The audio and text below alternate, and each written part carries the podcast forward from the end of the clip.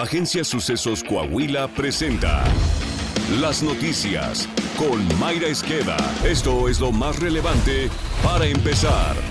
En Zacatecas, un comando armado quemó la vivienda de la alcaldesa de Apulco, Janet Morales Huizar, quien en el momento de los hechos no se encontraba en el domicilio, ya que ésta no vive en la localidad tras recibir amenazas directas por parte de la delincuencia organizada. El secretario de Gobierno de Zacatecas, Rodrigo Reyes, confirmó los hechos y señaló que tras estos, elementos de la Policía Estatal Preventiva se desplazaron al lugar y se estableció contacto con la presidenta municipal. En los hechos, el comando que viajaba en dos camionetas de blindaje artesanal realizó una serie de detonaciones. En octubre del año pasado, sicarios dispararon a José Socorro Ramírez, esposo de la alcaldesa, en hechos en los que también resultó herido un agente municipal. La embestida de la 4T contra el Poder Judicial de la Federación va en serio. El coordinador de Morena en la Cámara de Diputados, Ignacio Mier, anunció que diputados federales promoverán una consulta popular para saber si la gente quiere que los ministros de la Suprema Corte de Justicia de la Nación sean electos por voto popular. Ello se da a unos días de que el Poder Judicial invalidara la primera parte del plan B electoral de Morena, lo que despertó una serie de ataques contra las y los ministros desde Palacio Nacional, el Senado de la República y ahora de la Cámara de Diputados. Sobre la consulta el coordinador morenista dijo que la propuesta será respaldada por los legisladores de la coalición de Morena, PT y Partido Verde, con la intención de que sea la gente quien lo decida. Al respecto, el coordinador del PAN en la Cámara de Diputados, Jorge Romero, adelantó que su partido se opondrá a cualquier intento de Morena por vulnerar el funcionamiento de la Suprema Corte. Mientras tanto, el coordinador de los diputados del PRI, Rubén Moreira, advirtió que con esa medida de Morena se busca politizar la justicia.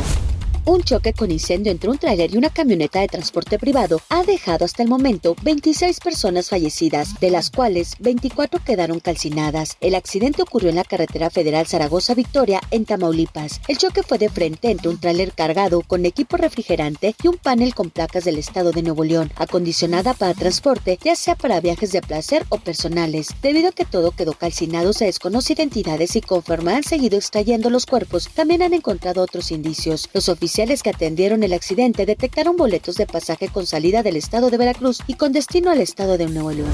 Elementos de diversas corporaciones policíacas intentaron desalojar a los productores agrícolas que mantienen bloqueado el acceso a la planta de Pemex en Topolobampo, ello ante el desabasto de combustible que ya se comienza a registrar en la zona norte de Sinaloa. El ejército mexicano y la Guardia Nacional se desplegaron en las inmediaciones de la planta de Pemex con la intención de retirar a los productores, quienes tienen bloqueada la planta desde el lunes 8 de mayo, exigiendo mejores precios para sus cosechas luego de que se pintara sobre un mural conmemorativo a las víctimas de la guardería ABC con propaganda política a favor de Claudia Sheinbaum, los familiares de los niños fallecidos en la guardería, así como sobrevivientes del incendio, se manifestaron para exigir respeto y solidaridad. Gabriel Alvarado, abogado y representante legal del colectivo de víctimas que se identifica como Manos Unidas por Nuestros Niños, que aglutina a otros grupos como los sobrevivientes ABC o Salud y Justicia ABC, señaló que los adolescentes sobrevivientes al incendio fueron los que colocaron una serie de cartulinas con los mensajes que ellos tienen sobre lo que sucedió. Denunció que dicho mural que desde que ocurrió la tragedia estaba en ese sitio, se le encima un mensaje político que dice es Claudia, lo que despertó la furia de la sociedad que exigió respeto a la jefa de gobierno de la CDMX. Política. En diversos encuentros con miembros de la sociedad civil organizada y representantes de la iniciativa privada de la región Laguna, el candidato gobernador de la Alianza Ciudadana por la Seguridad, Manolo Jiménez Salinas, refrendó su compromiso para trabajar de manera coordinada con las y los ciudadanos coahuilenses durante un encuentro con miembros de la Asociación Unidos del candidato de la coalición PRI-PAN-PRD, destacó que su gobierno será el más ciudadano de la historia de Coahuila. Al participar en un foro con integrantes del Grupo Empresarial de La Laguna, Jiménez Salinas destacó que su gobierno siempre será aliado de quienes quieran trabajar, emprender e invertir en Coahuila. Como parte de su participación, el candidato detalló que su administración llevará a cabo un intenso trabajo de promoción económica para la industrialización y diversificación de la economía de todas las regiones. Además, resaltó la propuesta para la ciudadanización del gobierno en conjunto con la sociedad civil, en donde se creará el Consejo Ciudadano de Viabilidad Financiera que garantizará la participación de los coahuilenses en la toma de decisiones para la realización de acciones, obras y proyectos. Coahuila. El gobernador Miguel Ángel Riquelme Solís señaló que es prioritaria la atención de la salud de la mujer. Mencionó que existe una amplia red de profesionales que atienden estos casos y en especial las urgencias que lleguen a presentarse. Manifestó que las embarazadas pueden acudir a los módulos especiales que se instalaron en los hospitales generales para su atención reiteró que las mujeres pueden acudir a realizarse detecciones oportunas de cáncer de mama y cervicuterino debido a que se cuentan con áreas y medicamentos necesarios. Riquelme Solís mencionó que en Coahuila las mujeres tienen prioridad y por ello se trabaja para su bienestar integral.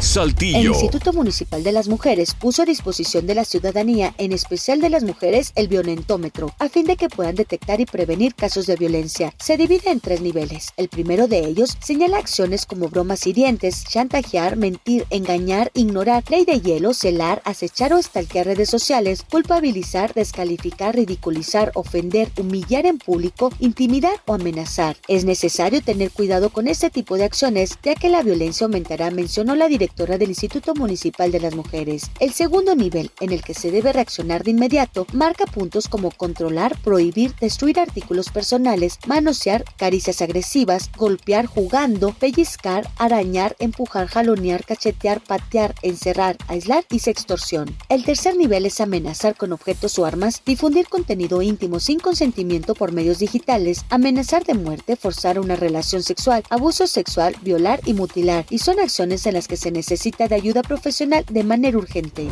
Deportes. La nota deportiva con Alondra Pérez. Las semifinales del torneo de clausura de la Liga MX se darán en un par de clásicos. Los cuatro equipos que continúan vivos en la liguilla son América, Monterrey, Tigres y Chivas. Así las cosas, la semifinal se dará con los duelos América frente a Chivas y Rayados ante Tigres. Está usted bien informado. Sucesos Coahuila.